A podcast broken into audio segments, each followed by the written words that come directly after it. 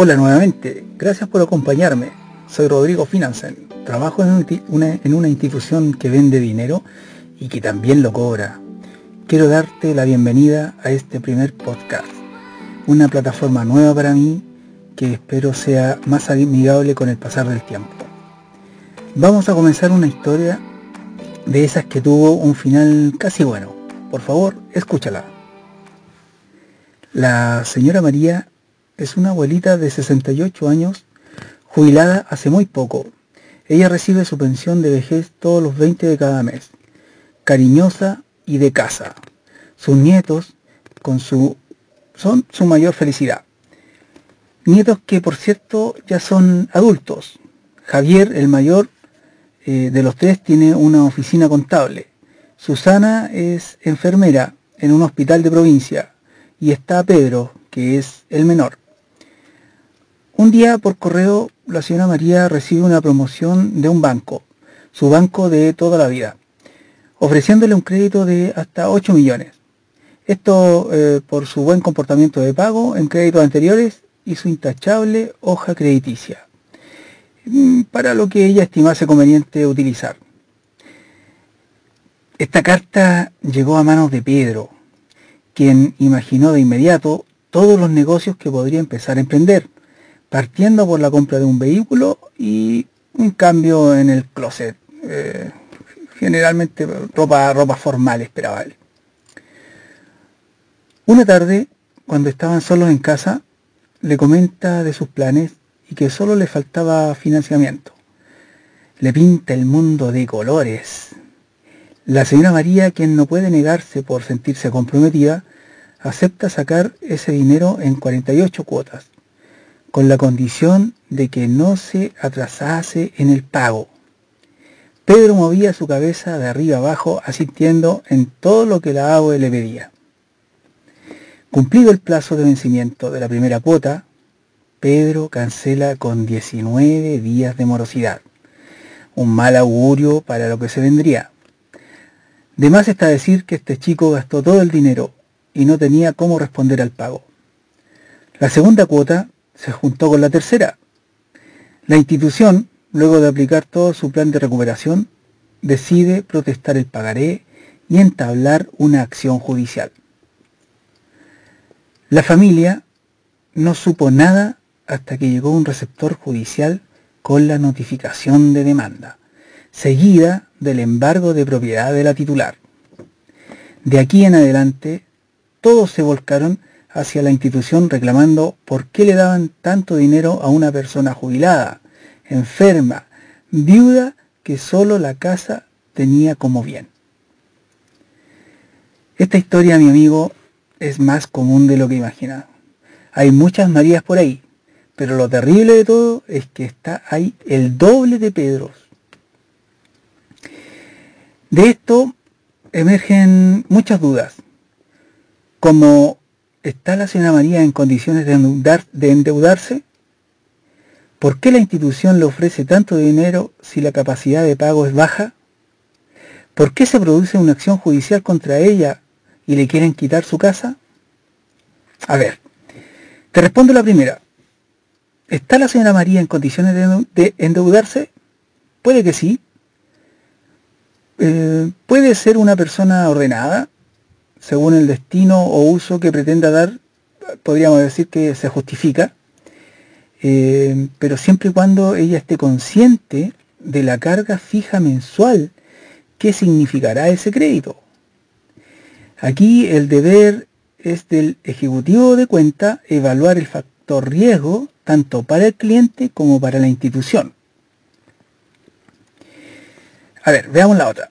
Ante la interrogante de si el banco estuvo bien en ofrecer los 8 millones, esto va de acuerdo a muchos factores, capacidad de pago, comportamiento intachable en créditos anteriores, solvencia y respaldo con bienes muebles. Eh, si cumple todo eso, se le ofrece esta cantidad. Ahora, eso no significa que se los tiene que llevar todo. Puede que ella su, real capacidad de pago le permita solo pagar un millón en cuotas que eh, no la perjudiquen para cumplir con sus otros compromisos. Cada institución ofrecerá sus productos de acuerdo a parámetros internos y algunos factores externos, y es deber de cada persona aplicar el sentido común y tener la cordura necesaria para saber si es conveniente el ofrecimiento en su totalidad, en, parte o en nada de la propuesta que le ofrezca el banco o institución financiera. Ahora, ¿por qué se le realiza, ¿por qué se le realiza una acción judicial?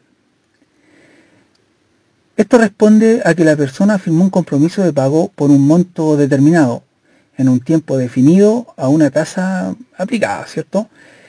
Eh, si no hay respuesta positiva ni gesto de solución, la vía más utilizada será la judicial. Y créeme que tienen todo el derecho a realizarlo. No dejan cabos sueltos, todo con tal de recuperar su dinero. El banco va a recuperar, va a utilizar todo su arsenal eh, para lograr el objetivo que es recuperar lo prestado. Eh, ¿Qué plan de acción favorable para ambas partes se aplicó acá? Bueno, eh, aquí hay varios caminos, pero el más aconsejable fue el otorgar una renegociación de deuda dejando en garantía el mismo bien embargado en cómodas cuotas a una tasa de interés acorde a la circunstancia. Mm, eh, bueno, aquí eh, otra opción podría haber sido, por ejemplo, que un tercero, a lo mejor los hijos en, conversaciones, los nietos, qué sé yo, hubieran pedido un préstamo en otra institución financiera y liquidan esta deuda para no renegociarla con el bien eh, de por medio, ¿cierto? Es una opción. Mm, hay varias. La mejor fue el, dejar el bien en garantía. Creo que eh, donde más, donde mejor ella se ve, queda tranquila, queda tranquila y el bien para disposición de cualquier cosa, en caso de, en caso de. La familia se unió más eh, en este pesar, aunque ustedes no lo crean. Y bueno, yo no quiero saber dónde estará viviendo ahora el, tal Pedro. Ojo con el préstamo a terceros. Lo ideal es hacer un contrato de pago, pero que se em, entre familia, esto, esto, esto no es, eh, no se ve, esto es una utopía. Eh, mientras la gente no tome conciencia de que no es un banco o, institución financiera cualquiera, esta historia se va a seguir repitiendo infinitas veces. Y créanme que es así. a lo largo de los años, esta historia se repite y se repite y se repite una, y otra vez. Bueno. Y bien amigos, hasta aquí la historia de hoy. Espero sus consultas a través del correo consultas arroba normalización y cobranza.info. Eh, o te invito a visitar mi página normalización y cobranza.info, donde voy agregando conceptos técnicos y otras cosillas periódicamente. Me despido, hasta el próximo capítulo, que tengas una gran semana y recuerda, siempre, siempre, siempre, al final hay una luz.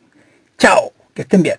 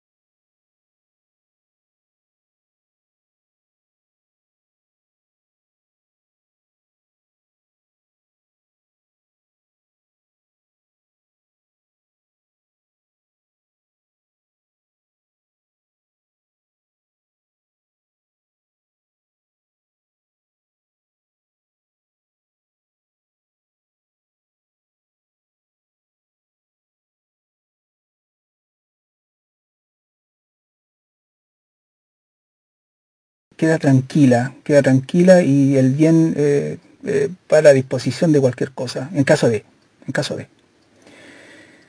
La familia se unió más eh, en este pesar, aunque ustedes no lo crean. Y bueno, yo no quiero saber dónde estará viviendo ahora el, el tal Pedro.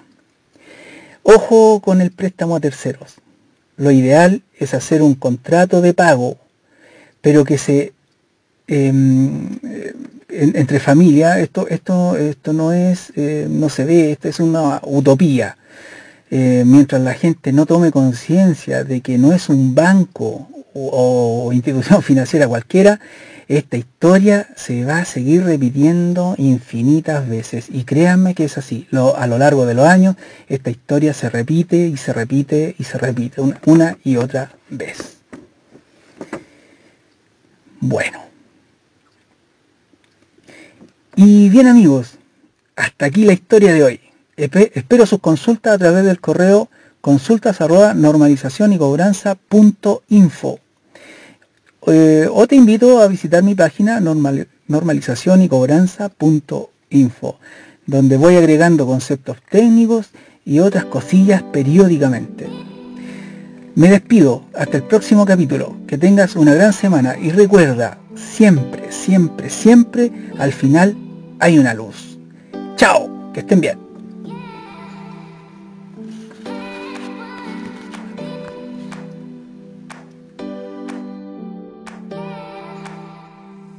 Página normal, normalización y cobranza.info, donde voy agregando conceptos técnicos y otras cosillas periódicamente.